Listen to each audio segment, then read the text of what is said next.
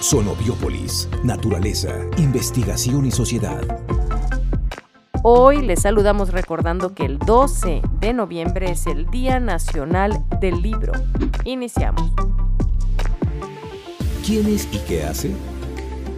Bienvenido, doctor Raimundo Domínguez. Qué gusto tenerlo el día de hoy aquí, además para abordar un tema que, bueno, a niños, jóvenes, adultos, seguramente nos va a interesar muchísimo. Y me, me interesa mucho descubrir es cuál es la importancia concretamente de los cardones como los conocemos la mayoría de nosotros? Bueno, eh, hablando de, un, del grupo primero de todas las cactáceas, ¿no? que, eh, son eh, muchísimas cactáceas, las cuales este, todas son endémicas del continente americano. que se tiene conocimiento acerca de 1.500 especies de cactáceas de las cuales 850 de ellas se distribuyen en México y de ese total 715 de especies de, cactáceas son endémicas de nuestro país.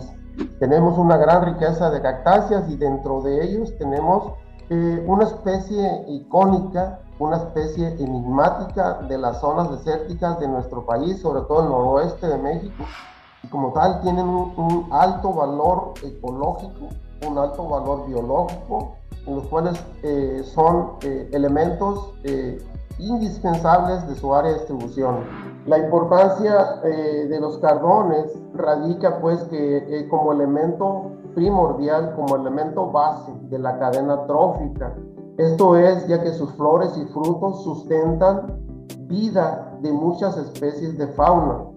Podemos englobar insectos, aves, reptiles, carnívoros, mamíferos grandes, o sea, toda la fauna en un momento determinado de, la, de una época del año dependen de las flores y los frutos de los cardones. Sobre todo porque ahí se provee el recurso alimenticio que permite, que permite el paso de la vida, o sea, la transición de vida de la época seca, que es la época de estío, la época más árida, más eh, hostil, hacia la época húmeda, hacia la época lluviosa de los meses de verano.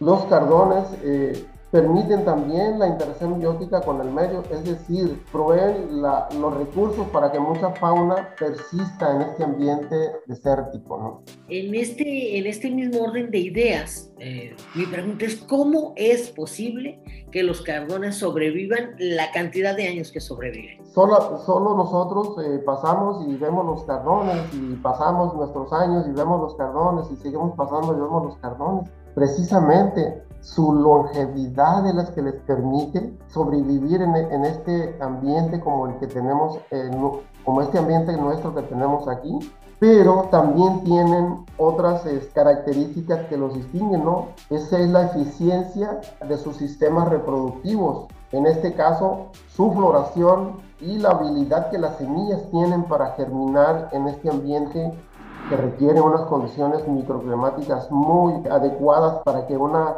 planta tan endeble, una plántula de carbón tan endeble, tan frágil, eh, pueda sobrevivir en este ambiente tan árido.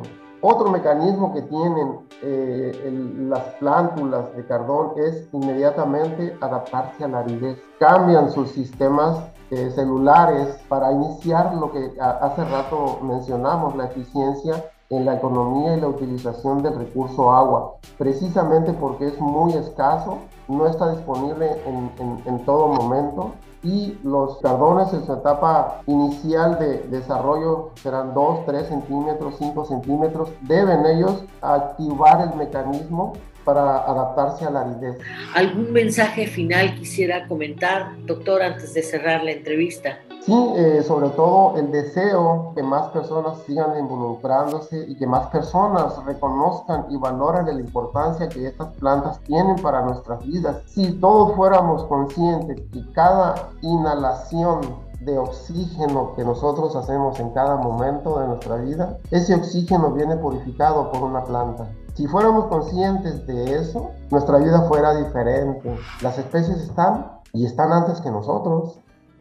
El Centro de Investigaciones Biológicas del Noroeste, con la participación de los centros CONACIT, presentó Sonobiópolis, un espacio para la comunicación de la ciencia.